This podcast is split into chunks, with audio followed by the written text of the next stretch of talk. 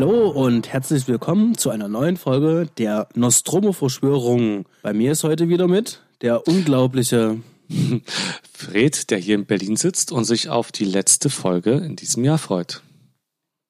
Hi, grüß dich, wie geht's dir? Mir geht's ganz gut. Äh, Basti, wie sieht's aus bei dir in Leipzig? Heute hatte ich tatsächlich Sonnenschein. Ähm, nee, es ist alles grau in grau. Hier ist nicht. Ähm, ich gucke hier gerade aus dem aus dem Studio-Fenster ähm, gucke ich hier gerade raus und äh, da ist noch ein einzelnes Blatt an diesem kargen Baum und dahinter riesengroß grauer Schleier und es ist kalt und nass draußen. Schönes Perf Herbst-Winterwetter. Äh, genau, perfekt zum Filme schauen. Genau. Das ist ja unsere letzte Folge jetzt in diesem Jahr. Und äh, wir haben uns da was Besonderes einfallen lassen. Ähm, das, was ihr jetzt hört, das ist ganz frisch, brandaktuell. Aber wir haben ja irgendwann mal unseren Anfang äh, in 2018 gemacht. Irgendwann im mhm. Frühsommer mhm. haben wir ja angefangen und hatten da schon die erste Gespräche aufgezeichnet und hatten dann noch ein anderes Format. Und diese Gespräche, die gibt es zwar noch, die haben wir aber nie veröffentlicht. Da doch, Warlock zum Beispiel. Ja, aber nicht alle veröffentlicht. Genau, wir haben da noch ein bisschen was auf Halte. Ganz genau, wir haben da noch einiges auf Halde. Äh, die Gesprächsqualität ist, äh, ist vielleicht nicht so super toll, ähm, aber der Inhalt ist ja trotzdem noch gut konserviert. Und wir haben uns gedacht, es gibt ja ein ähm, Jubiläum dieses Jahr. Äh, 1984 mhm. sind viele, viele schöne Filme rausgekommen. Und ähm, jetzt vor ein paar Tagen ähm, war das äh, 35-jährige Jubiläum von einem Film, den wir damals schon mit besprochen hatten, und zwar Beverly Hills Cop. Und dieses Gespräch möchten wir euch nicht vorenthalten. Das heißt also, mhm. wir möchten jetzt im ersten Teil ein bisschen noch über das Jahr äh, ganz kurz Revue passieren lassen und dann hört ihr in eine alte Folge rein. Und ähm, Fred kann sich ja noch ähm, ganz gut noch an unser Konzept erinnern. Wie war denn damals eigentlich unser Konzept? Was hatten wir uns denn eigentlich gedacht? Angefangen hatten wir damit zu überlegen, zwei Filme in einer Folge zu besprechen, die eventuell sogar aufeinander sich beziehen lassen. Das war mal so im Gespräch. Oh, ja. Genau, das war eigentlich das Grundkonzept. Ansonsten, genau wie jetzt, die Filme aus ein bisschen auseinanderzunehmen und zu besprechen. Und dadurch äh, wird eine Film Folge natürlich eingeleitet, indem wir sagen, heute besprechen wir Film so und Film da so und so und beziehen uns dann je nachdem, wie wir den Film besprechen, auch währenddessen noch so, wie wir vorhin schon bei Besprechung zu äh, Gina Wild, äh, Jodeln in der Lederhose, gesagt haben. genau. Ähm, wir hatten in dieser Folge gesprochen über Beverly Hills Cop und French Connection. Genau. Zwei oh, das heißt also, wenn ihr dann diese Folge hört, werden wir dann häufiger Rückschlüsse äh, dann ähm, auf die ähm, auf den anderen Film halt äh, nehmen. Und Jetzt natürlich die Frage, sollten wir das jetzt eigentlich auch veröffentlichen? Ähm, dann wäre die Zeit wahrscheinlich auch äh, definitiv zu lang, sowohl für euch als aber mhm. auch für unser Prodigy-Kontingent. Ähm, Von daher ähm, versucht äh, euch das zusammenzudenken, wenn ihr die Folge unbedingt hören wollt. Gebt uns da gerne mal Feedback. Das könnt ihr auch gerne allgemein mal ähm, tun. Bei iTunes fehlen uns noch ein paar schöne Bewertungen. Ihr könnt uns auf Twitter schreiben und bei Facebook oder schreibt uns eine schöne Mail oder macht es auf unserer Webseite. Einfach da mhm. das Kontaktformular dort ausfüllen. Wir freuen uns immer. Und ähm, ähm, ja, fragt einfach mal, ähm, ob wir nicht Lust hätten, ähm, die Folge nochmal zu veröffentlichen. Genau. genau. Die, wenn wir schon bei Rückmeldungen sind, die einfachsten Rückmeldungen sind wahrscheinlich über die Webseite äh, an uns. Denn ich habe letztens zum ersten Mal, ich glaube gestern erst von Spotify äh, mal eine Zusammenfassung bekommen, wo so unsere Hörer stecken und ich habe das Gefühl, dass sie dort sind, zu einem sehr großen Teil. Und entsprechend okay. wenige äh, Hörer dabei sind, die einen iTunes-Account haben. Und da ist es natürlich extrem umständlich, iTunes-Bewertungen dazulassen. Das erklärt auch, dass wir immer noch bei fünf Sternen sind und noch keine negative Bewertung hatten. Hm. Möglicherweise. Ja. Möglicherweise. genau. Und ähm, ja, lass uns doch mal ganz kurz ein bisschen so über dieses ähm, Filmjahr 2019 sprechen. Ähm, was, was waren denn so unsere Highlights und ähm, Fred, was ja, war denn so, was waren, was, was waren deine Highlights? Überfall, überfall mich nicht so. Äh, Es ist so eine lange Liste. Ähm, eine, eins, das raussticht, nicht unbedingt nur für mich alleine, sondern was in diesem Jahr natürlich sehr viel überschattet hat, ist, ist der letzte Avengers-Film, der vierte. Ähm, Geschmack hin oder her, ein Film der Superlative, der die Medien dominiert hat, ähm, mir recht gut gefallen hat auf jeden Fall, den ich unbedingt nochmal schauen muss, um überhaupt äh, einschätzen zu können, ob ich ihn wirklich gut finde oder nicht. Und da wären wir dann gleich beim zweiten Film, der diesen dann auch nochmal etwas überflügelt hat in seinem eigenen Metier, nämlich der Joker. Mhm. Und dann gebe ich gleich mal an dich weiter, damit du zwei Highlights, eins, zwei nennen kannst, während ich noch weiter wühle, ob ich was finde. Also ein Highlight definitiv äh, habe ich jetzt gesehen und ähm, äh, die lieben Zuhörer, ähm, die auf Facebook unterwegs sind, äh, werden es schon gesehen haben. Ich hatte jetzt einen Post veröffentlicht, ähm, wo ich einen Filmtipp das erste Mal ähm, kundgetan habe und äh, es geht dabei um den Leuchtturm. Und äh, mhm. das ist auf jeden Fall ein filmisches Highlight, ähm, den möchte ich hier nochmal wärmstens ans Herz legen. Schaut ihn euch an, am besten noch im Kino, also findet ihr noch irgendwo eine Vorstellung. Also es ist zwar jetzt zum Ende des Jahres ähm, wahrscheinlich ähm, schwieriger, den Film noch im Kino zu sehen, aber gibt es eine Vorstellung, wie zum Beispiel im Leipziger Loro-Kino, da wird er zum Ende des Jahres nochmal ausgestrahlt. Nehmt so eine Chance wahr und schaut den euch dort an. Das ist ein Film fürs Kino gemacht. Und das zweite Highlight, was mir jetzt gerade spontan einfällt, ähm, das ist Midsommer von hm, Ari ja, Aster. Genau. Ähm, den, den mochte ich auch sehr. Ähm, sehr stimmungsvoll und hat jetzt ähm, höchstoffiziell äh, The Wickerman, also den Original, äh, abgelöst. Ähm, für diese ähm, Sparte von Filmen. Okay. Ich sehe viele Filme, die ich dieses Jahr geschaut habe, die aber schon älter sind, die ähm, absolut sehenswert waren und natürlich auch streitbar, wie zum Beispiel Green Book, wo ich mir gerade nicht sicher bin, ob es letztes oder dieses Jahr war, und Florida Project oder Roma, was glaube ich von letzten oder vorletzten Jahr war. Und Moonlight, Tonja, I, Tonja, alles äh, Filme, die man sich gern zu Gemüte führen kann. Aber wo ich gerade den Überblick verloren habe, ob die dieses Jahr rausgekommen sind oder nicht. Aber Filme, die mich dieses Jahr bewegt haben. Gegen den Strom habe ich äh, vorgestern erst äh, hier in einem kleinen Indie-Kino im Wedding gesehen. Netter Film mit isländischem Humor. Bisschen absurd, geht um eine Umweltaktivistin und ich glaube, der, es war aber, es war eine Art Wiederaufführung, ich glaube, der ist auch vom letzten Jahr, 2018, ich sehe es gerade. Ja. Okay. Mit Sommer war auch gut. Art Astra kann man sich der Bilder wegen antun, habe ich aber auch schon hier im Podcast ja mal gesagt. Und äh, für mich als Musikfan ist Yesterday äh, ein super Film gewesen. Habe ich auch noch nicht gesehen. Ja, äh, sehr kitschig ähm, an vielen Stellen, aber es ist einfach hat, hat eine schöne Fantasy-Prämisse und macht einfach Spaß, macht Laune. Mhm. Okay. Ja. Spannend. Ich habe hier noch, ähm, äh, das Jahr habe ich gestartet mit Suspiria, ähm, mhm. der Neuinterpretation. Ähm, mhm. Fand ich auch, ähm, vielleicht ähm, in seiner Länge ähm, hätte man vielleicht eine halbe Stunde kürzen können, vom Gefühl her. Der hatte schon ein paar Längen, aber insgesamt ähm, sehr stimmungsvoller Film, war ein guter ähm, Einstand in das Jahr. Und äh, möchte noch hervorheben, und zwar hatte ich gerade noch rausgesucht, wo man zumindest sagen kann, das könnte man erwähnen, ach ja genau, äh, 25 kmh, deutscher Film, ähm, habe ich jetzt äh, mhm. im Sommerkino dieses Jahr gesehen, sehr, sehr, sehr unterhaltsam, mit Bjarne Mädel und mit ähm, der Dude, der Typ, ich vergesse immer seinen Namen. Es wird total verrückt hier. Mit das Lars Eidinger. Lars Eidinger. Ah, dem Lars Eidinger. Hatte ich schon erzählt, den habe ich ja, also ich habe im Theater schon einmal live gesehen. Logischerweise, live. Äh, mhm.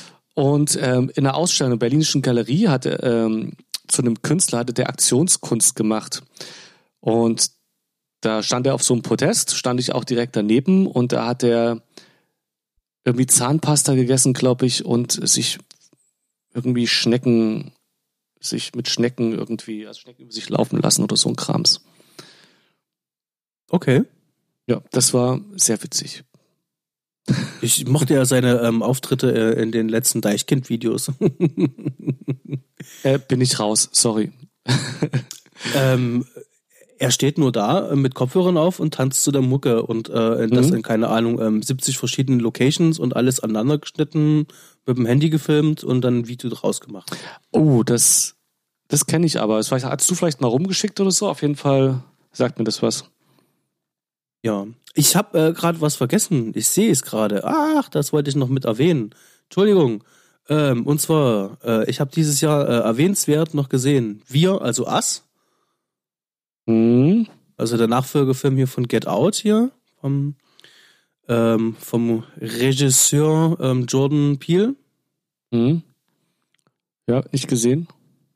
Das äh, war wirklich sehr sehenswert. Ich mochte zwar Get Out trotzdem äh, lieber, aber der war wirklich schon ganz gut. Und ich glaube, wenn ich das hier richtig sehe, ähm, ich dachte, es wäre aus dem letzten Jahr, aber Glas war auch von diesem Jahr. Ja, das war, ich glaube, relativ am Anfang diesem Jahr, Januar oder Februar kam der.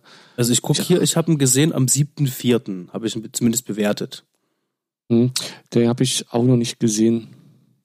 Und wenn ich das hier richtig sehe, ich habe hier auch Loose, habe ich hier auch 2019 bewertet. Den hatte ich auch schon mehrfach empfohlen, ähm, würde ich hier nochmal tun. Ja. Lo los wie verlieren oder? Nee, L-U-Z. Ach so, warte mal, das sagt mir auch was, auch nicht gesehen. Habe ich jetzt, glaube ich, im Podcast, ich glaube, jetzt mindestens schon das dritte Mal Mhm. erwähnt. Und hier bei den Kollegen von Deep Red Radio, wo ich die Empfehlung gemacht hatte, äh, da hatte ich den auch mit ähm, erwähnt. Okay. Habe ich das jetzt auch mal in die Liste gepackt. Irgendwie habe ich das gut überhört bis jetzt.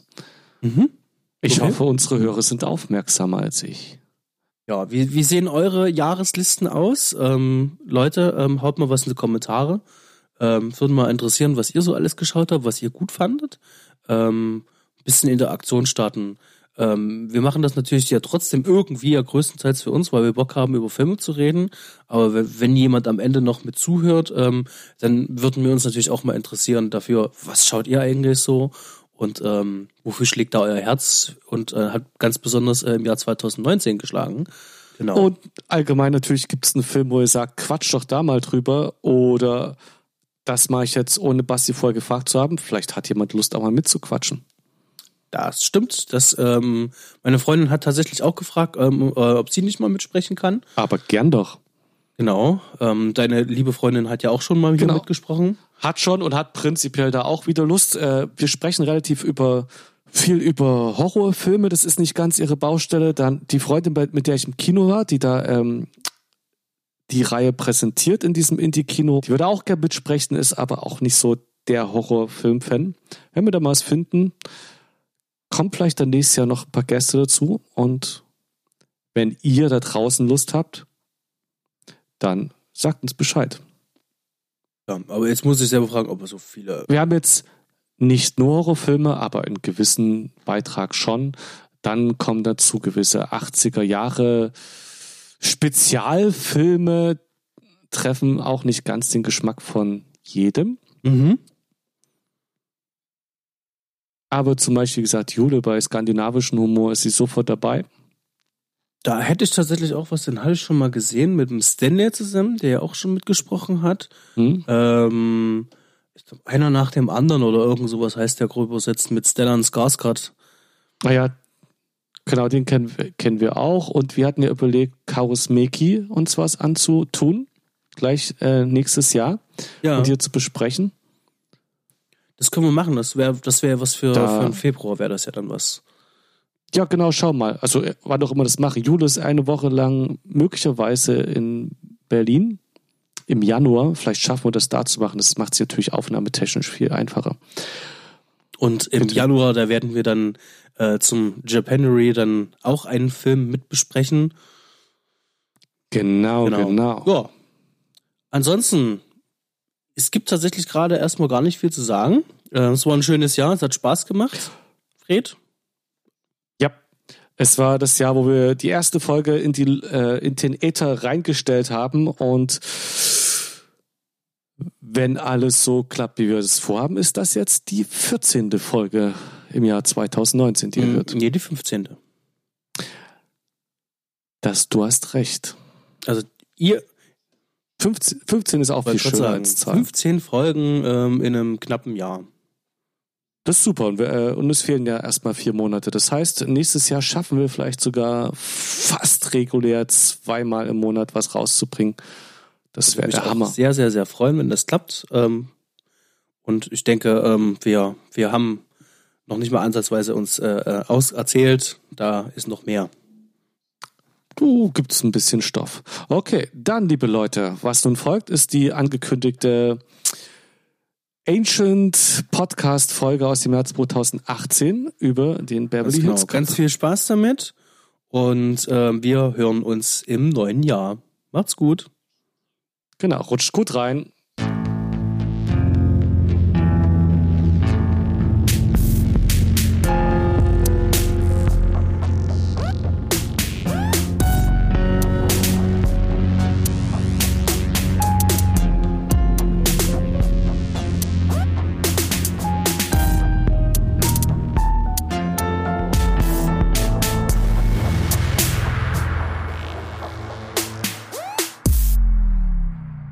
Willkommen bei den Hohepriestern der Nostromo-Verschwörung, der Presseabteilung von Valent Yutani Corporation, den Bischöfen unter den Podcasts. Und das sind einmal Basti, der Filmfreak. Hallo, schönen guten Tag. Und ich, Fred, der Fanboy. Und wir sprechen heute über folgende zwei Filme. Einmal French Connection, Brandpunkt Brooklyn und Beverly Hills Cup 1. So ist es. Genau. Warum tun wir das? Weil wir Bock drauf haben, weil wir Filme mögen und im Bastis Fall noch, weil er voll viel Ahnung hat und selber auch ein bisschen im Filmbusiness drin steckt. Mhm, genau so ist es. Bist du bereit für bist du bereit für den Beverly Hills Cup? Ja, gerne. Ähm, können wir machen. Ja, der Beverly Hills Cup der zweite große Film für Eddie Murphy. Ich denke, das ist das, was die meisten da mit dem Film verbinden und wo auch die meisten anknüpfen können. Mhm. Ähm, ein Meilenstein in den 80ern und wir sind jetzt auch bei Cops, aber wir sind eher im komödiantischen Action-Genre angelangt. Mhm. Trotzdem äh, auch noch ein ähnlicher, also, tr insgesamt trotzdem etwas dunkler von der äh, düsterer, nicht zu poppig, vom, also von Farben her, also vom Bildeindruck ist mein, das, was ich bei dem Film immer so ein bisschen denke. Es, vielleicht ist es noch der New Hollywood-Aspekt, vielleicht haben die mit echt zu viel mit echtem Licht versucht, aber es ist nicht quietschebunt, wie man sich sonst für die 80er, äh, von den 80ern eigentlich im Gedächtnis hat. Mhm, mh. da, ich, da überfalle ich dich jetzt gleich zum zweiten Mal. Mhm. Du bringst immer so geile Zitate an. Was? Die sind natürlich nie dann so, jetzt Zitat von Film so und so, sondern bringst dir eins und kannst dann sagen, welcher Film. Ich kann es immer nicht. Ich beneide dich darum. Also Hast hier, du zu ja, ja, da, also da gibt es eine ganze Menge, aber ich glaube, ähm, ja. was, was mir immer, immer äh, einfällt, ich habe auch immer das Gesicht, ist ähm, immer noch Mayonnaise in der Fresse. Den mag ich tatsächlich sehr gerne. Ähm, der Film ist ja sozusagen, wenn man das so will, äh, eine Ansammlung von One-Linern. Das bietet sich ja förmlich an. Also äh, der ist ja zitatfreudig, dieser Film. Da gibt es eine ganze Menge. Ähm, um, hm? Ja, würden jetzt noch viele einfallen.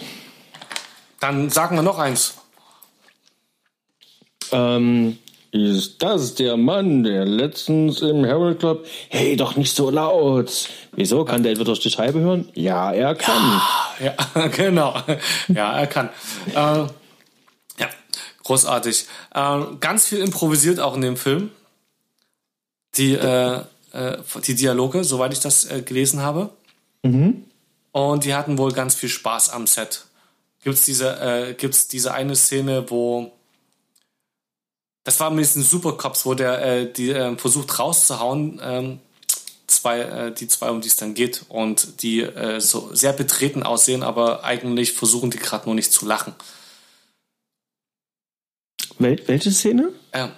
Okay, da müssen wir, es ist ein bisschen zu früh bei der Besprechung. Wir haben Eddie Murphy, äh, der aus Detroit nach Beverly Hills kommt und dort auf, äh, mit zwei Cops zusammenarbeiten muss. Das, ähm, und versucht die vor ihrem Chef zu rechtfertigen, indem der eine Geschichte erfindet, äh, wie sie ihn versucht haben zu beschatten und nur wegen der bewaffneten Leute reingekommen sind und eigentlich total die Supercops sind. und während äh, äh, dessen musste, guckt der eine Cop ganz betreten nach unten und reibt sich die Stirn. Und auch der andere guckt ganz komisch. Und wie ich den Trivia gelesen habe, haben die einfach nur krampfhaft versucht, nicht zu lachen während der Szene. Und äh, ganz oft mussten in diesem Film wohl auch, weil Kameramann, Regisseur und andere Leute am Set einfach lachen mussten, die ähm, Aufnahmen abbrechen. Also ein Film, der diesen Spaß äh, in der Produktion drin hatte. Das ist nicht einfach nur gespielt sozusagen, Kamera an und auf einmal lustig, sondern ich glaube, das strahlt der Film auch aus, dass da einfach alle Spaß hatten an dem Film. Mhm. Das kann ich so unterschreiben. Ich hatte es ja schon kurz versucht, in einem Satz zu machen. Es ist im Grunde eine, man könnte fast sagen, eine Rache-Story. Ein Cop in Detroit, äh, äh, dessen illegal hantierender Freund wird umgebracht. Der Freund äh, hatte in Beverly Hills gelebt und deswegen reist dieser Cop äh, in seinem Urlaub nach Beverly Hills, um diesen Fall aufzuklären und muss mit dem Beverly Hills, wird erst beschattet und muss dann zusammenarbeiten mit zwei Cops aus dem Beverly Hills Polizeidepartment und tritt dabei vielen Leuten in Beverly Hills, dieser High Society Gegend, auf die Füße. Kann man so ungefähr stehen lassen.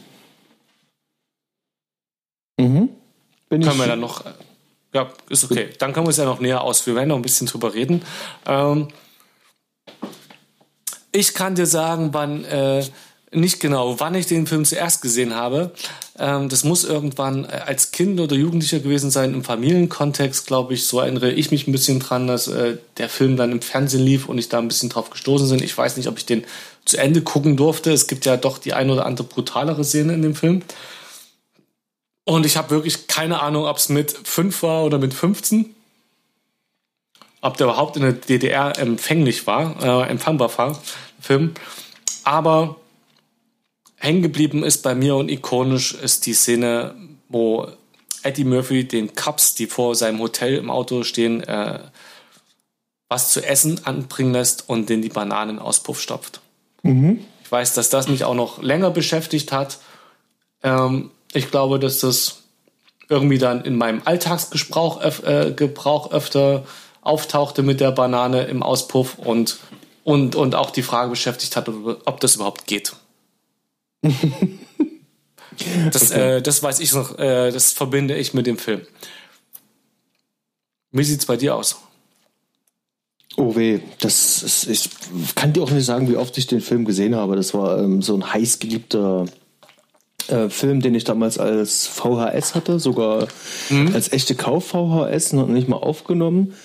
Ähm, und habe den halt als äh, heranwachsender Jugendlicher, also auch so dieses magische Alter irgendwo zwischen 11 und 14, irgendwo so da, sehr häufig und viel gesehen.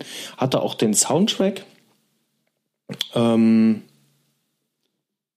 war auch der Einzige in, in, der Schule, der den Soundtrack hatte und äh, die, die, CD, die ich da hatte, die hm. hatte ich häufiger ausbogen müssen, damit sich dann die Leute dann nur wegen einem einzigen Lied dann halt, äh, äh, wohlgemerkt, nämlich das XLF-Lied, ähm, damit die sich das sozusagen kopieren konnten auf Kassette.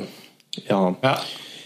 Das Thema hatte ja damals auch äh, Ende der 90er ja dann nochmal äh, so, so ein Revival, als es dann ähm, so eine komische was war das, so eine Frosch-Version gab, so ein lila Frosch, der mhm. im Video da, boah, das war ganz gruselig. Und auf jeden Fall, also für, für diese damaligen Handys, die Klingeltone, äh, kam das wohl irgendwie und naja.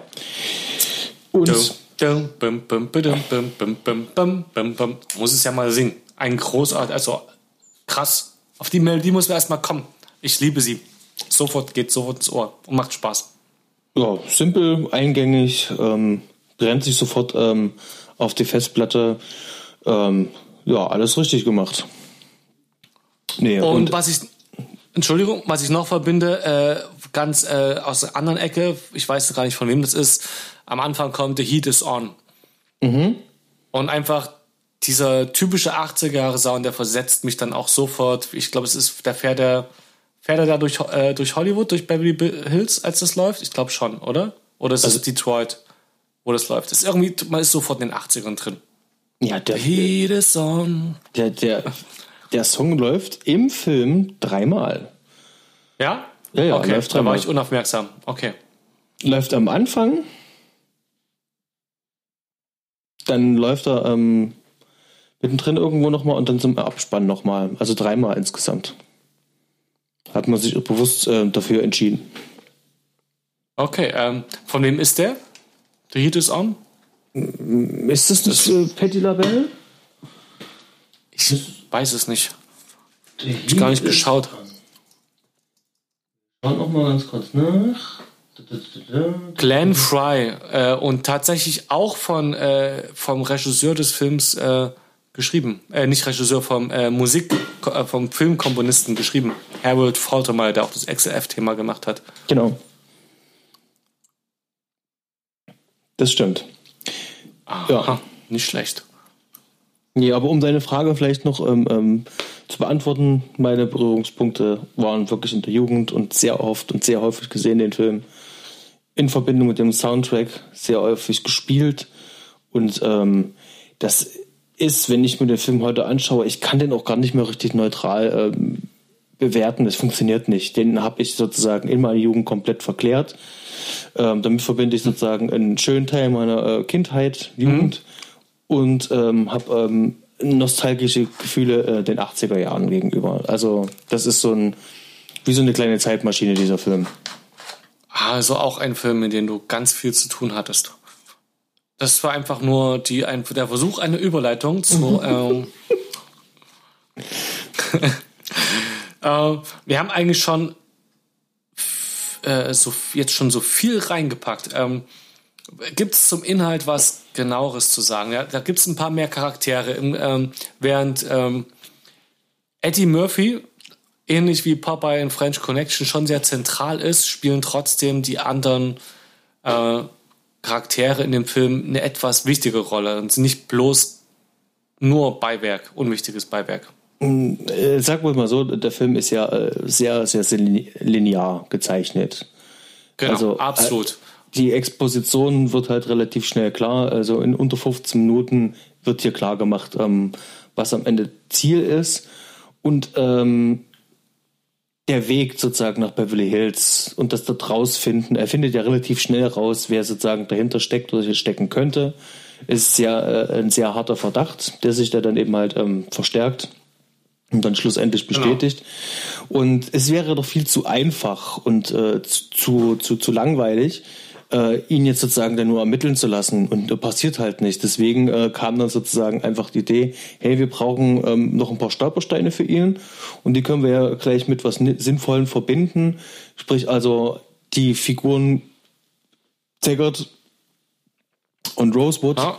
Damit einzubringen, noch mit dem ähm, Polizeichef, ähm, den Bogomil, ähm, gespielt von Ronnie Cox. Ähm, dass die das sozusagen noch ein bisschen auflockern, dass die ähm, das auch gleichzeitig behindern, weil ansonsten hätte der Film ja bloß eine Länge von 40 Minuten. Und ähm, das bringt Auflockerung und, und, und, und stoppt allerdings sozusagen diesen Ermittlungsfluss da auch noch ein kleines bisschen. Also um das künstlich in die Länge zu ziehen und gleichermaßen aber auch ja. diesen ähm, diesen Humor noch mit reinzubringen. Denn ohne äh, dieses äh, Gespann wäre das gar nicht möglich. Dann wäre es ein harter Kopffilm. Und wenn man sich äh, ja. das, das, äh, die, die Trivia mal ein bisschen genauer anschaut, ähm, sollte ja eigentlich mal Sylvester Stallone die Rolle spielen. Genau. wir sind aber erstmal, dass äh, man merkt, wir reden schon eine Stunde. Lass uns erstmal nur beim Inhalt bleiben. Ja, ja, nee, das, das spielt ja mit rein. Genau. Spielt, spielt ja mit rein.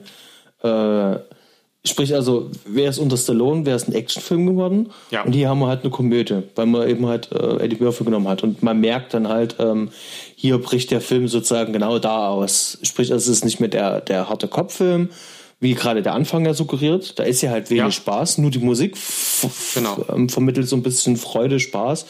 Ähm, aber was da ja passiert in Detroit, ist ja eben halt hart. Ne? Da wird eben halt jemand eiskalt umgebracht, erschossen. Wir sehen das und werden eben halt Zeugen. Und danach lockert sich der ganze Film ja erst auf. Sprich, in Beverly Hills lockert sich das Ganze auf. Dann wird es auch mehr zu einer Komödie. Und ähm, da, da sehe ich eben halt, ähm, das ist relativ einfach, das ist schlicht.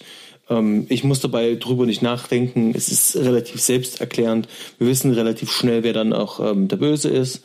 Und ähm, alles andere ist sozusagen einfach nur, es ist eine nette Show.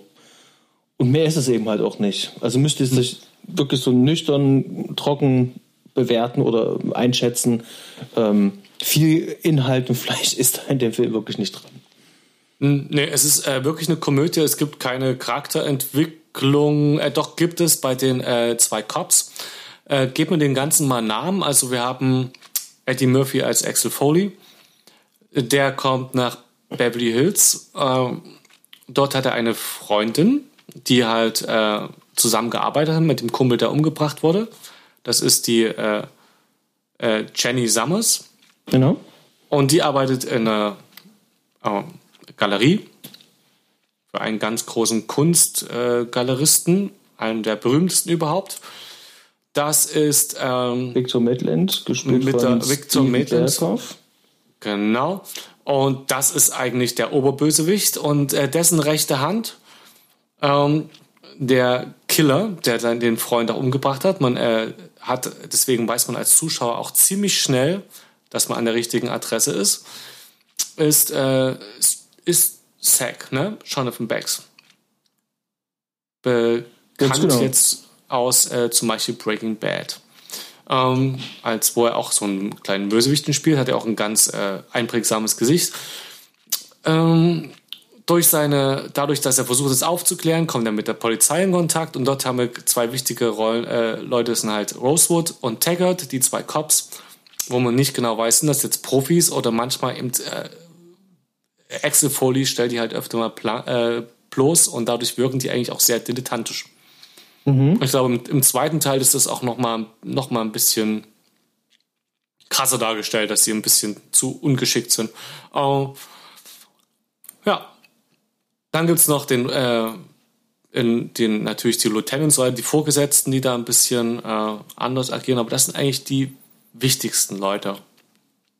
Genau, und die, ein, äh, die einzigen Charaktere, die wirklich eine halbwegs Entwicklung durchmachen, sind eben äh, Taggart und Rosewood, die zuerst versuchen halt zu ermitteln bei Axel Foley, was macht er da, warum, äh, warum rennt er da rum, was will dieser Cop hier, der irgendwie anderen Leuten auf die Füße tritt, äh, bis hin dazu, dass am Schluss ihnen eigentlich, äh, sie sich dafür entscheiden müssen, zu, was zu machen, was sie nicht dürften und das aber tun, weil sie dann Axel Foley vertrauen. Das ist schon das Maximale, was da an Charakterentwicklung drin ist. Ansonsten hat jeder seine Rolle. Jeder ist, äh, hat äh, in, in diesem in, ähm, System Komödie, die er zu spielen hat, um genau die richtigen Stichwörter zu geben, damit der Witz funktioniert. Oder, die Kont oder die Kontraparts eben, damit äh, die dramaturgischen, äh, das dramaturgische Geflecht aufrechterhalten wird. Ja. Ganz genau. Ansonsten nur Story. Und dies aber macht Spaß und das, dies, das Zusammenwirken der Akteure macht Spaß und deswegen kann man sich den auch öfter angucken. Ganz genau. Also das ist so ein sehr schönes Beispiel ähm, für ähm, leichte Kinounterhaltung, ähm, die nicht wehtut, die niemanden wehtut und ähm, Stimmung ähm, kreiert. Also entweder man mag den Film, mag den halt nicht. Ähm, aber es wird halt wenig Leute geben, äh, die jetzt sagen so, oh, ich finde den Film scheiße oder ich finde den Film schlecht. Also ich selber kenne jetzt auch nicht wirklich viele. Es gibt nur Leute, die sagen so, naja, ich mag Eddie Murphy vielleicht nicht. Ähm, Genau. So eine Aversion gegen Matty Murphy ist vielleicht ein Grund. Oder gegen 80er-Jahre-Filme oder sowas, dass sie ein bisschen. Aber sonst ist eine Komödie. Man muss schon Komödie nicht mögen. Also, und da, ich warte mal, damit kann ich was sagen. Ähm, die funktioniert ja auch bei echt vielen und war ein großer Hit. Und irgendwer, ich habe vergessen, wer es war, äh, ob ich es in irgendeinem Podcast gehört habe oder sonst wo, ähm, ein Drama zu machen ist eigentlich leicht. Ein Drama, das viele mögen. Du musst halt gut sein, ist klar, aber im Grunde genommen, es gibt halt ein paar Sachen, die lösen in dir einfach Trauer aus und äh, die reißen dich mit. Da gibt's einfach, mhm. du brauchst einem kleinen Kind mit großen Augen nur weh zu tun in einem Film und schon hast du alle auf der Re manipuliert. Mhm. Aber eine Komödie zu machen, die vielen Leuten gefällt, ist echt viel schwerer, weil Humor ist was viel persönlicheres und ausgeprägteres, äh, individuelleres. Und es ist viel schwerer, Leute zu catchen und zum Lachen zu bringen mit einem Film, als eben zum Heulen zu bringen. Mhm, ganz genau. Und deswegen, also anspruchsvolle Komödien ist echt schwer und ich glaube, die sind auch dann, haben automatisch schon ein kleineres Publikum. Und große Komödien, die viel bewegen, sind, glaube ich, auch immer meistens welche, die irgendwie äh, relativ flach sind. Es geht gar nicht anders, weil du Leute sonst anders nicht zum Lachen bringen kannst. Also viele Leute. Sonst ist er dann zu speziell. Und dann hast du dann, äh, deswegen sind, äh, glaube ich, bei MDB viele Komödien auch schlechte, viel schlechtere Bewertungen, weil es einfach viel persönliche Geschmäcker sind. Es gibt auch Komödien, die finde ich sowas von furchtbar, die kann ich nicht gucken. Und dann gibt es welche, die haben auch miese Bewertungen bei äh, IMDb, wo ich denke, ach, das, das ist aber genau mein Ding. Mhm. Weiß ich, kannst du das nachvollziehen? Geht es dir ja. auch so? Mhm, weiß ganz genau, was du meinst. Allerdings, äh, ich finde gerade diese Komödie hier ähm, ist ein sehr schönes Beispiel, ähm, wie, wie man das machen kann, ähm, dass man eben halt viele Leute begeistern kann.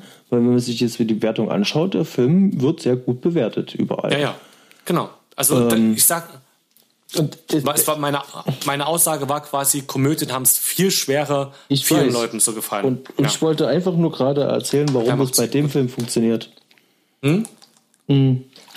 Ähm, das ist hier in dem Fall, ähm, vielleicht auch schon der Bogen, ähm, vielleicht auch einfach nur Martin Brest geschuldet, hier der, der Regisseur.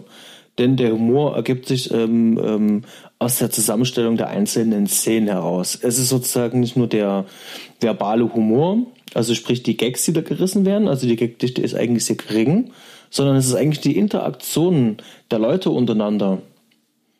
Sprich mhm. Blicke, ähm, Situationen, Reaktionen, ähm, die ähm, Schnittfolge, ähm, die Szenenwechsel.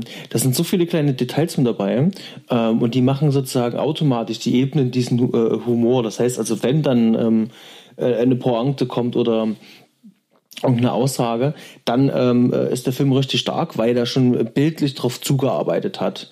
Das heißt, ähm, das ist, wie ich finde, so die, die, die ähm, Königsdisziplin dann bei Komödien, das dann auch schon so gut vorzubereiten, dass der Gag am Ende auch sitzt.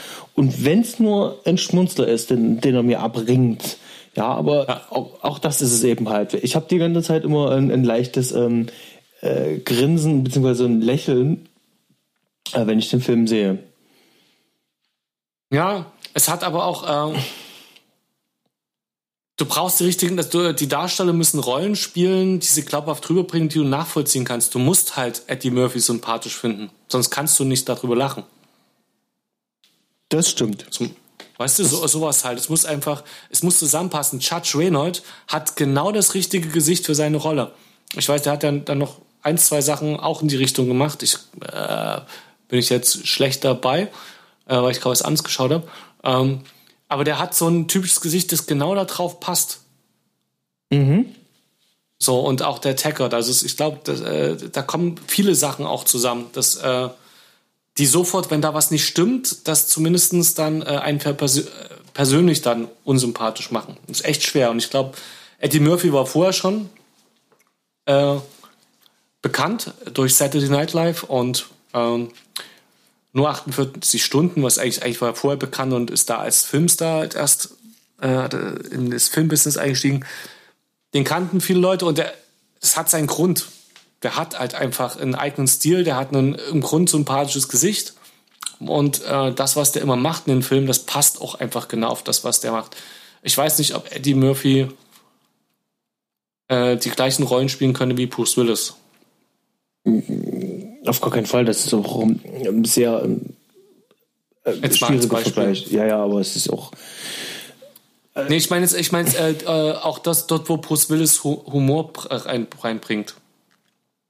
Ja, aber Bruce Willis hat, ähm, also jetzt gerade in den 80ern, einen ganz anderen Humor.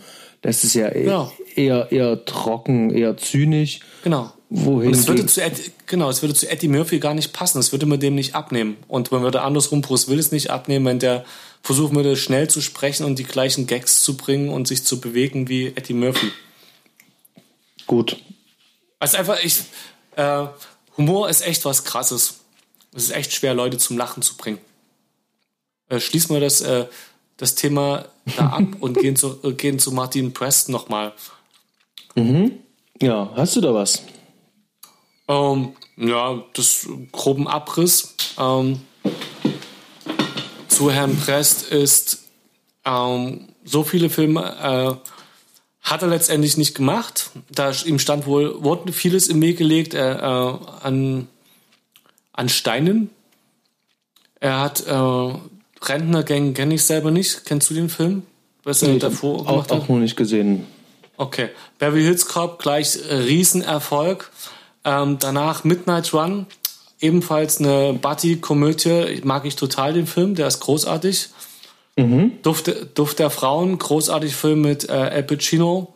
Ganz genau. Rendezvous, Rendezvous mit Joe Black, großartiges, kitschiges Drama. Kann man so zusammenfassen. Äh, den mag ich auch. Es könnte man eher, äh, ist jetzt ein eher weicher Film und dramatischer und äh, Gigli. Weiß ich nicht, ob ich den gesehen habe. Habe ich nicht gesehen. Kann ich nicht sagen. Ähm, ben Affleck, Jennifer Lopez, romantische Komödie. Ähm, und das war's dann schon. Und das halt äh, Karrierestart in den 70ern. Ähm, mit 20 galt dann mit äh, Beverly Hills Cop so ein bisschen als ähm, Genie, als früh, also als äh, ein neues Wunderkind und das hat sich dann eben, wie gesagt, ziemlich schnell gegeben. Er hat äh, Wargames wurde ihm weggenommen. Mhm, genau. Als er hat, äh, und da ist dann so ein bisschen der Spaß dran, dass das Set von Wargames, von der Zentrale im Wargames, äh, wo es ja, ich weiß nicht, was da ist, CIA-Zentrale oder NASA-Zentrale oder irgendwas so mit ganz vielen Knöpfen, das ist dann in äh, Beverly Hills Cup, ist das die Polizeizentrale. Total over-equipped. Weiß nicht, äh, ich habe natürlich, weil ich das vorher gelesen hatte, ist mir das auch total ins Auge gestochen. So viel Knöpfe gibt's in kei- gibt's jetzt nicht in keiner Polizeizentrale. Ähm, ja, da wurde er kalt gestellt und viel mehr passiert da nicht. Genau. Schade eigentlich. Ähm, auch hier ähm, in meinen Augen ähm, äh, ein grandioser äh, äh, Künstler. Also kann wirklich sagen, Künstler, der versteht sein Handwerk, der weiß ganz genau, wie er was inszeniert, ähm, wie er es dicht inszeniert. Also auch gerade die äh, anderen Filme, die er gemacht hat, äh, bis jetzt auf äh, Jiggly, den hatte ich nicht gesehen, aber alle anderen funktionieren wunderbar, haben Ja. äh, ihre ganz eigene Sprache ähm, und er findet halt auch den richtigen Ton. Und es ist hier genau das Gleiche. Das heißt also, er weiß ganz genau, ähm, wo er den Fokus hin verlegt, ähm, dass es eben halt lustig bleibt, nachdem man sich mit den Produzenten hier drauf geeinigt hat, das wird jetzt eben halt eine Komödie. Ist kein Actionfilm mehr, sondern es wird eben halt eine, eine Komödie. Locker leicht, mach das mal bitte. Und das hat eigentlich sehr, sehr gut eingefangen. Ähm, und wenn man dann weiß, wie das äh, hinter den Kulissen abgelaufen ist, wie lustig das am Set war, ähm, dann sagt das ja auch viel über die Stimmung. Ne? Es gibt ja auch Sets, wo der Regisseur dann ähm, ein Tyrann ist und alles muss äh, auf sein Kommando eben halt auf direkten Befehl hören und das Nehmen ähm, wir jetzt mal Kubrick einfach als Synonym dafür. kann man machen, aber er war einfach nur Perfektionist. Also er war ja kein Tyrann, sondern er war wirklich eher einfach nur Perfektionist. ähm, mache schon einen Unterschied. Ähm, also es, es gibt Leute, die wirklich so richtig ganz tief in ihrem Perfektionismus, in ihrem Wahn dann drinne sind. Das sind aber keine Tyrannen als solches, sondern das sind wirklich Perfektionisten. Und dann gibt es Leute, die mögen ihre Position und spielen die dementsprechend aus. Ähm, und Breast ist halt keiner davon. Es ist jemand, der genauer hinschaut. Ähm, die Psychologie des Films haut hin, also unter den Charakteren, das passt. Also da gibt's nichts, wo eine Situation, wo man selber jetzt denken kann, oh, äh, ja, haut aber irgendwas nicht hin. Das stimmt alles. Ähm, das funktioniert wunderbar. Ja. Ähm, Ähm, Trivia am Rand, äh, sein letzter Film, Jiggly, wurde in nahezu allen Kategorien für die Goldene Himbeere, den mhm. Negativpreis nominiert und 2005 zur schlechtesten Komödie unserer ersten 25 Jahre erkoren. Ich nehme an, der ersten 25 Jahre, in der die Goldene Himbeere verliehen wurde. Also, ja. Da ist wohl so einiges schiefgelaufen. Alles das, was du jetzt gesagt hast, ist, trifft dann höchstwahrscheinlich auf diesen Film nicht zu. Nur Ben Affleck und Jennifer Lopez, die haben es geschafft, weiter zu existieren. Martin Brest leider nicht. Und ist auch noch gar nicht so alt. Genau, wo er damals ja sehr jung, also den Film gedreht hat. Ähm, mhm. Ich weiß ehrlich gesagt nicht, ähm, was das für ein Typ ist. Ähm, weiß nur, dass das, was er eigentlich anfasst, wirklich gut ist. Wie gesagt, Stickley nicht gesehen, kann ich ähm, daher nicht beurteilen. Ist aber echt schade drum, dass wir hier von ihm dann nichts mehr weiter sehen. Ja. Ähm, aber ähm, im Gegensatz zum New Hollywood kann man ja dann ein bisschen äh, gerade, also ich weiß auch nicht, was seine Rolle in dem Film ist, da sind anderen waren die auch gut. Weißt du, von wem die produziert wurden? Die anderen Filme? Die anderen Filme, die er gemacht hat? Hm? Ähm, Aus Mut auch nicht, ne? Ich schaue gerade mal eben fix mal nach. Midnight Run. Produktion hat er selber gemacht und William S. Gilmore. Kenn, Dann kenn nicht, der Duft der Frauen. Das wurde ein bisschen was Größeres. Produktion auch er selber. Aha. Rendezvous mit Joe Black, er selber. Also, okay. er möchte sozusagen volle Kontrolle über die Filme haben. Da kann man schon einiges rauslesen, ne? Ja, das. Ich finde das ähm, bei einigen, also hier scheint ihm ja das auch ähm, recht zu geben. Also der Erfolg ja, ähm, auch durch Beverly Hills Cop und die anderen Filme, ähm, ja. macht ja auch Sinn, die Filme genauso umzusetzen, wie er das will. Ähm, es gibt ja ähm, schöne Beispiele, wo man sagen kann, äh, hier hat der Film einfach nur komplett Potenzial verschenkt, weil es äh, ein furchtbarer Produzentenfilm ist. Und äh, der mhm. ist es eben halt nicht. Aber Beverly Hills Cop hat aber hier ähm, im Gegensatz zu den anderen Filmen äh, ein Alleinstellungsmerkmal, denn der ist produziert nicht von Martin Brest selber, sondern von Jerry Bruckheimer und Don Simpson. Genau. Ganz Perfekte genau. Überleitung. Ähm, dann äh, stürzen wir uns mal da drauf. Mhm. Also ich, viele, viele, die, viele, die ich kenne, ähm, die Filme schauen, ähm, haben, sind definitiv über den Namen schon gestolpert. Viele wissen, wer Jerry Bruckheimer ist. Sogar einige noch, wer Don Simpson ist. Die beiden sind verstärkt in den 80ern als Produzenten für Filme aufgetreten und äh, haben das Actionkino, das Sommerblockbuster Actionkino so geprägt, wie wir es heute mit kennen. Also ähm, viele Regisseure, ähm, die mit ihnen zusammengearbeitet haben, ähm, haben auch äh, wiederkehrenden ähnlichen Stil. Also, das ja. geht los von Simon West bis hin zu, ähm, äh, wie heißt er? Michael Bay. Ja. Gehören mit dazu. Ähm, da sind die Filme rausgekommen. Also, es ist Con Air, es ist The Rock mit dabei, Armageddon ist mit dabei. Ähm, also wirklich ähm, die ganzen Blockbuster auch aus, aus den 90ern und äh, in den 80ern, ähm, kann ich mir noch entsinnen, ähm, hat äh, Bruckheimer angefangen. Der hatte zum Beispiel den zweiten oder dritten Film gemacht von Michael Mann. Thief hat er gemacht. Mhm. Da hat er auch einen sehr schönen, ähm, ähm, diesen, diesen typischen Look, den man aus Ende 80er, Anfang 90er Actionfilme kennt. Ähm, und der ist da auch so also die beiden sind sozusagen das Aushängeschild für mich äh, 80er, 90er ähm, Produktionsgrößen. Äh, das ja, also auf dem Act, also auf diesem typischen Action Top Gun. Genau. Tage des Donners, Bad Boys, also sind jetzt schon 90er, nicht, aber Flashdance, man, eigentlich kann man zu allem was sagen, kennt man. Genau, also es gibt halt wirklich ähm, eine ganze Menge ähm, an, an, an Filmen, die mit zu verantworten haben, die auch heute ähm, popkulturell ähm, äh, relevant sind und auch immer noch zitierfreudig sind. Das ist eine ganze Menge. Ja. Und ähm, man merkt es auch ähm, ein bisschen an, hier konnte ein bisschen mehr Geld in der Hand genommen Hallo? werden. Die beiden hatten sich ja schon ja. damals einen Namen verdient. Okay. Und ähm, man merkt dem Film wirklich äh, eine sehr hohe Wertigkeit an. Also es ist auch äh, sehr gut Warte ausgeleuchtet. Ja. Warte mal kurz, hörst du mich? Irgendwas ist jetzt an der Leitung faul oder an irgendwas anderem. Und jetzt? Jetzt müsste es doch funktionieren, oder? Geht Ja. das? Das ist ja, Ja. wunderbar. Um, ja, die beiden und Don Simpsons, der dann äh, auch noch bekannt wurde für seine speziellen SM-Neigungen und ähm, gestorben ist. 95 Jahre. Ja, genau. Äh, die haben da auch einiges geprägt auf dem, Weg. Du wolltest, äh, ich finde, bei dem Film können wir jetzt ein bisschen kürzer treten. Ich, äh, da du ja, also zu Kamera wirst du bestimmt noch was sagen wollen und zu Musik wollen wir noch was sagen. Lass uns doch hier gleich jetzt das reinbringen mit dem Blockbuster, ein bisschen Allgemeinwissen. Mhm, na dann. Beverly Hills Cup als die Erfindung, ja, Erfindung des Blockbusters. Für mich ist es eigentlich, äh, weil ich es gelesen habe, äh, der weiße Hai.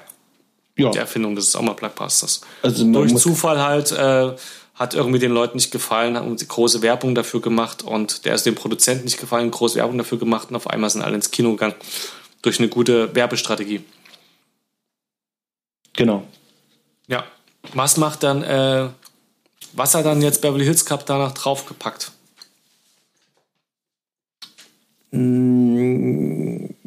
Wie meinst du das? Also, was ist jetzt die, die, die, Na, die für mich ist, äh, ist der Weiße Hai der Sommerblockbuster. Ist natürlich jetzt keine Komödie, aber Ja. so filmgeschichtlich. Also steht der äh, Beverly Hills Cup für mich in der äh, Tradition.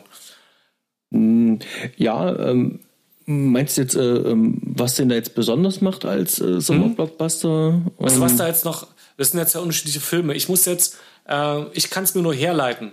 Ähm, es ist äh, die Art und Weise, wie Bruckheimer äh, Filme produziert, weil es sind ja, da, die Filme sind ja genau dieses Blockbuster-Dingens.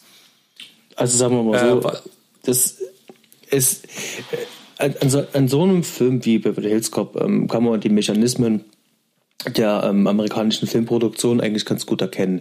Das, Hä? das ist äh, nicht ein Film, der ge gemacht worden ist, um ähm, eine Geschichte zu erzählen und ähm, um irgendwas zu vermitteln ähm, äh, oder wichtige Dinge, äh, moralische Sachen an den Mann zu bringen.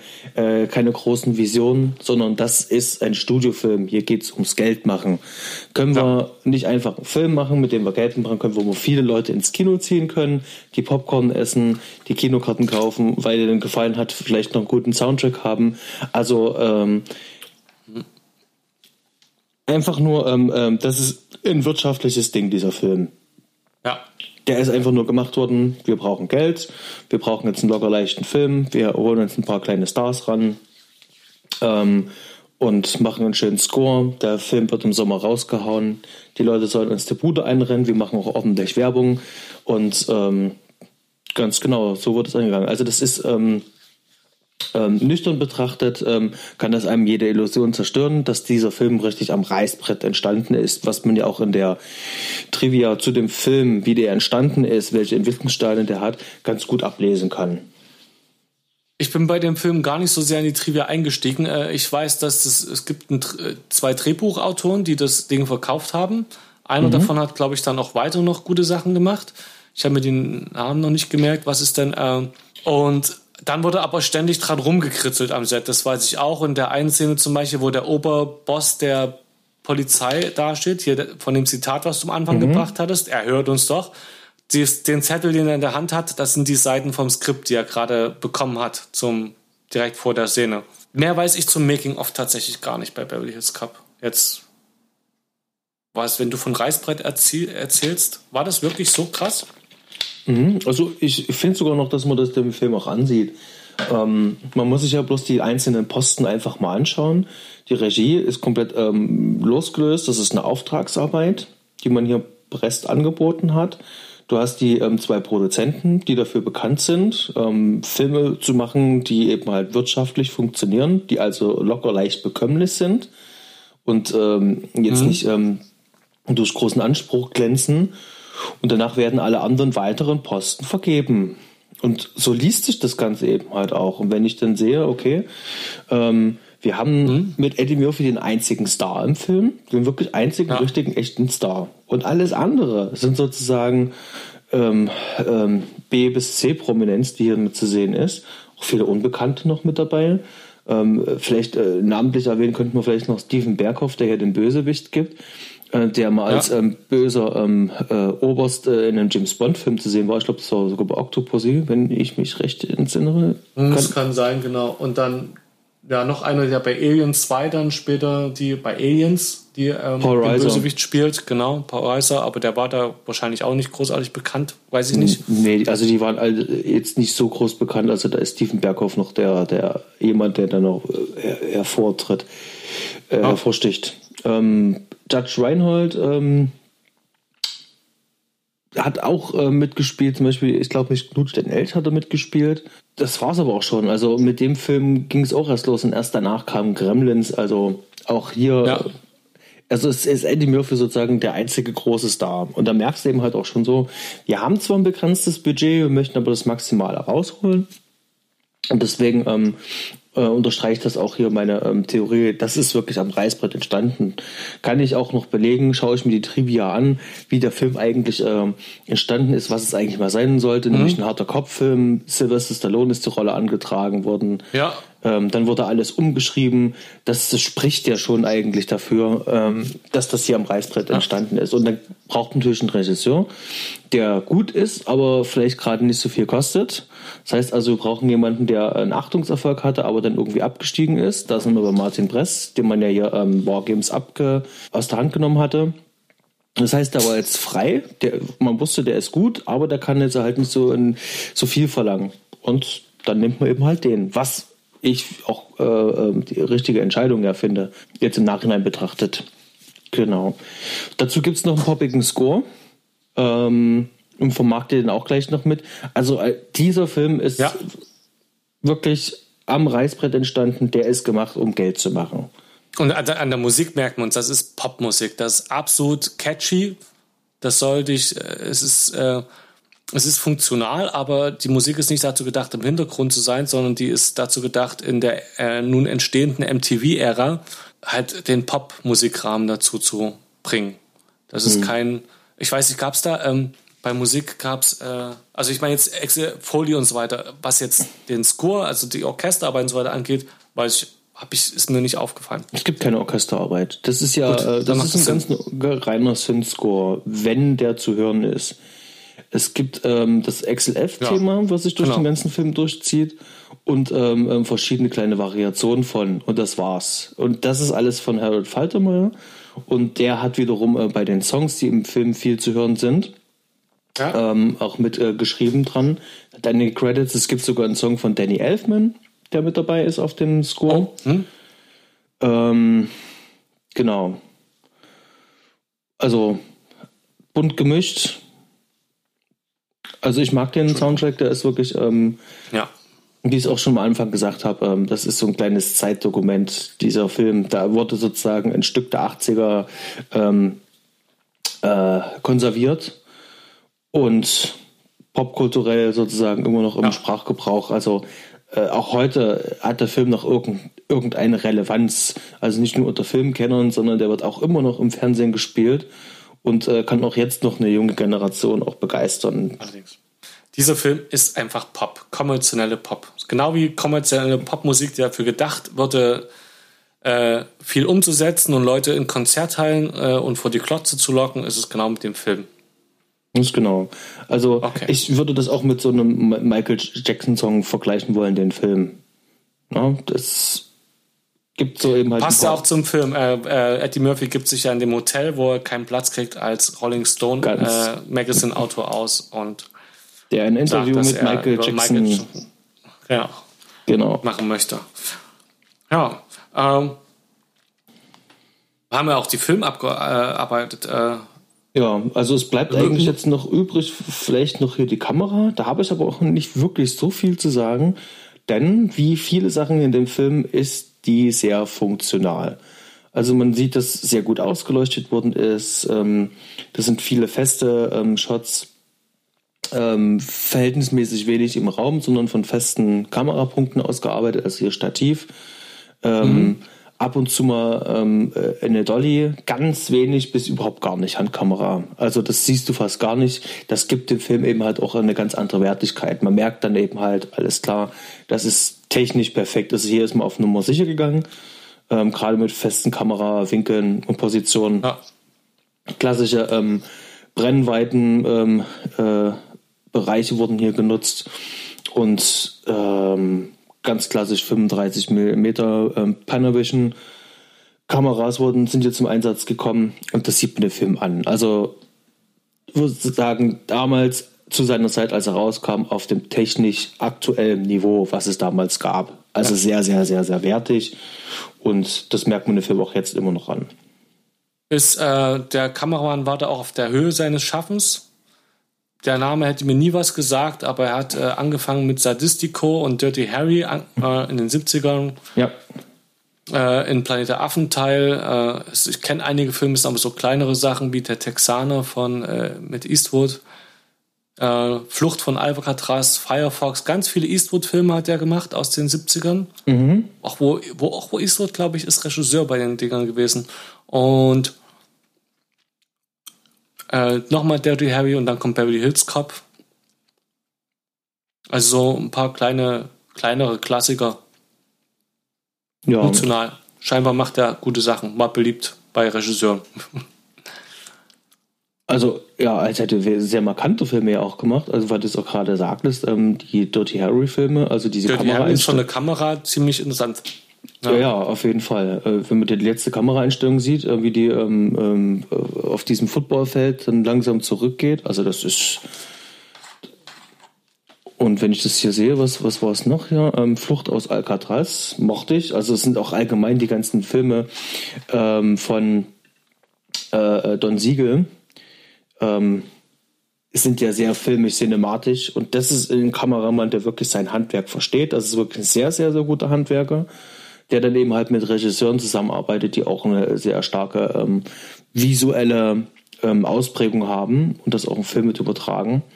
Ähm, mhm. Also es bestätigt mich hier auch da noch äh, sagen, dass der Film wirklich so ein ähm, riesengroßer äh, Auftrag für verschiedene Künstler ja. ist, die dann ein gemeinsames äh, Werk hier abliefern. Ja, das sieht wirklich sehr danach aus.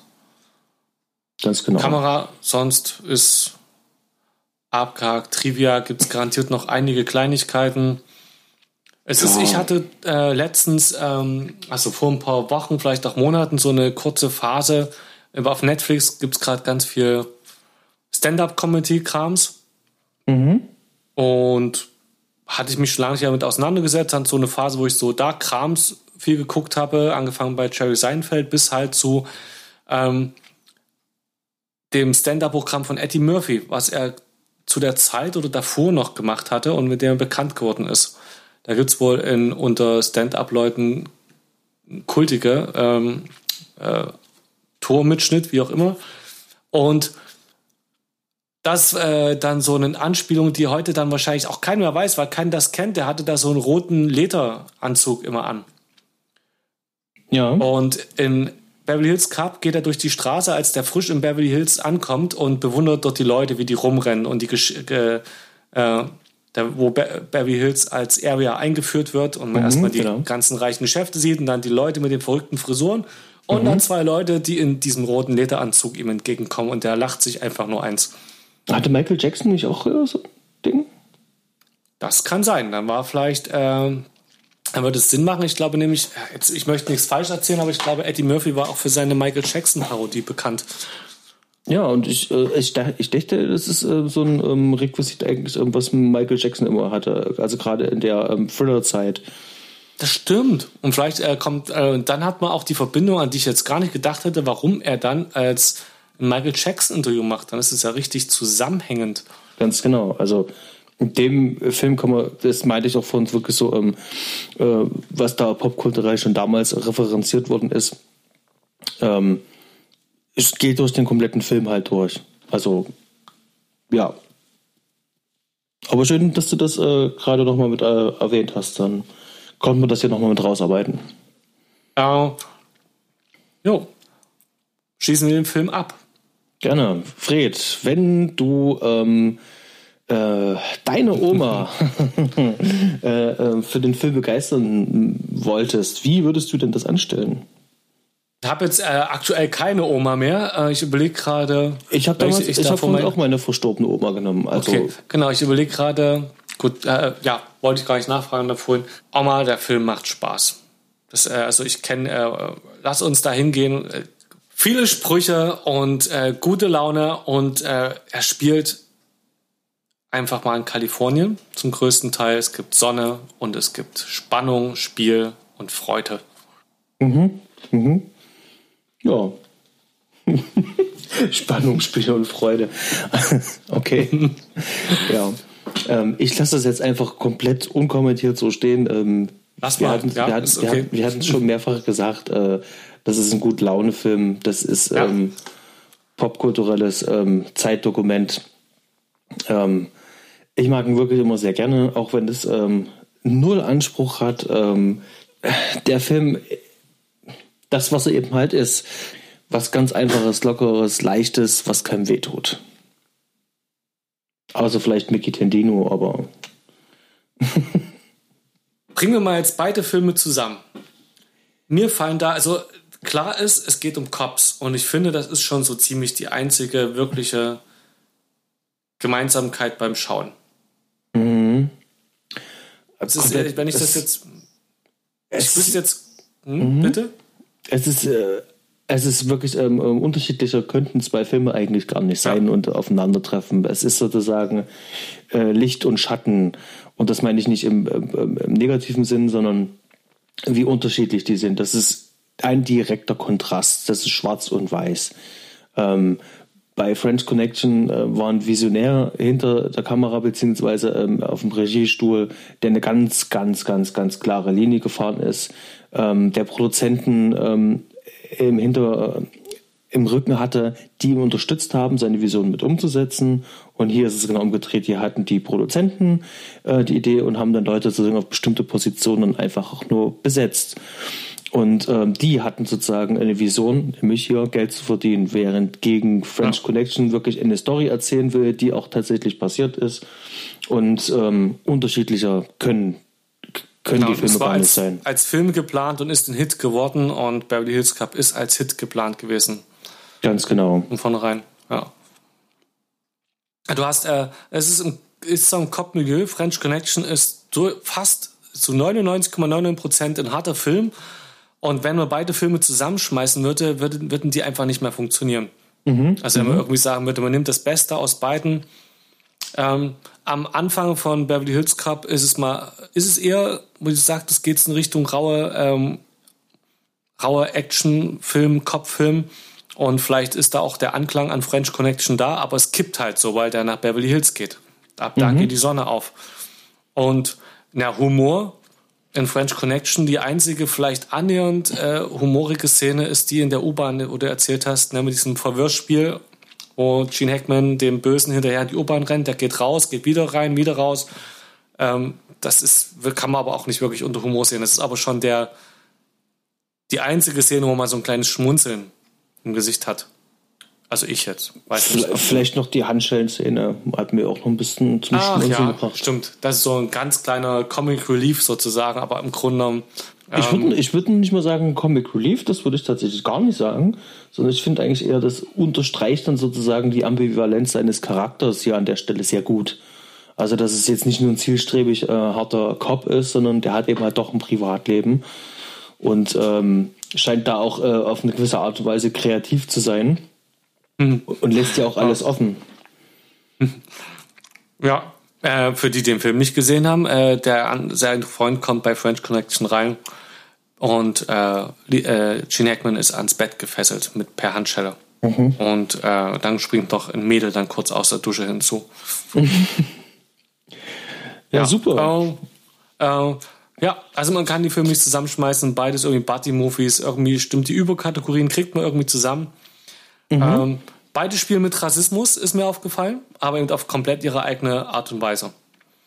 Das stimmt. Also ähm, Eddie Murphy spielt einfach halt mit dem Klischee hier, ähm, so ein bisschen, es wird explizit genannt, weiß ich nicht, aber halt mit diesem, ihr unter, ich bin halt hier der Schwarze und ihr versucht, äh, deswegen behandelt ihr mich anders. Mhm. Das kam so ein bisschen durch, ne? Also ich, bin, wir, äh, ich bin soweit fein. Super, ich finde auch.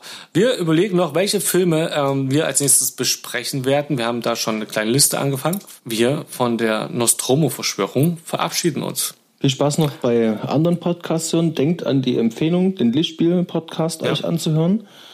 Und ähm, ganz genau, bis zum nächsten Mal. Eins, zwei, drei und raus. Kamera aus, Licht aus. Bitte ein Glas Wasser für die Kamera ist ja auch eh nur da, damit ich mich selber im Display sehen kann und immer gucken kann, hm, der hat die Haare halt gut. genau. Der hat die Haare schön.